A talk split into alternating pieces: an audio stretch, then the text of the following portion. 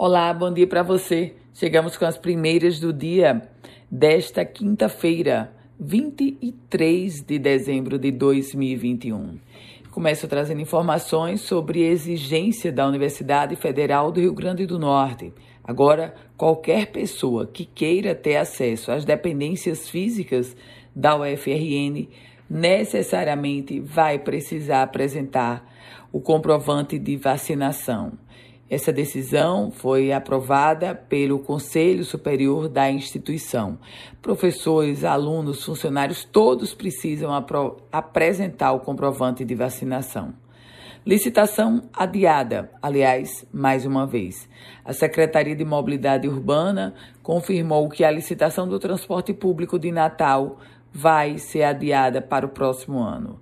A própria STTU havia dito que faria a licitação este ano, mas o ano terminou e a licitação não saiu.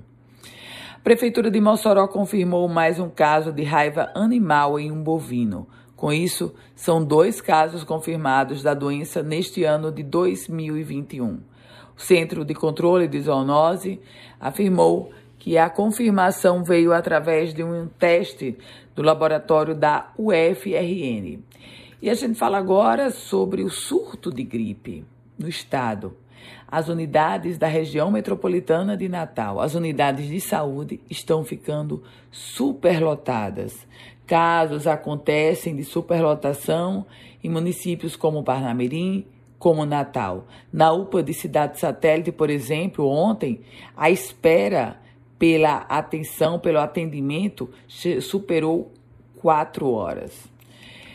Vamos seguindo com as notícias nesta, nestas primeiras notícias do dia, falando de um caso bem curioso. A população de Amargosa, Amargosa é uma cidade do centro-sul da Bahia, está sofrendo um dilema envolvendo o jumento, minha gente. O município, que fica localizado a 119 quilômetros de Salvador, se tornou dependente de um mercado que cresce a cada ano, mesmo sob a acusação de colocar a existência do animal em risco. Lá em Amargosa, funciona o Free Nordeste, hoje o principal frigorífico de abate de jumentos do país, que pertence ao grupo JBS, mas foi arrendado por dois empresários, um chinês e outro brasileiro. Nele, lá nesse Free Nordeste, 1.200 jumentos são abatidos todas as semanas para exportação à China.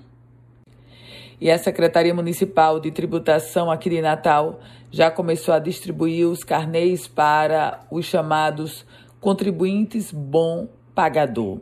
Isso quer dizer contribuintes que estão em dia. O desconto que está sendo oferecido para o IPTU de 2022 é de 16%.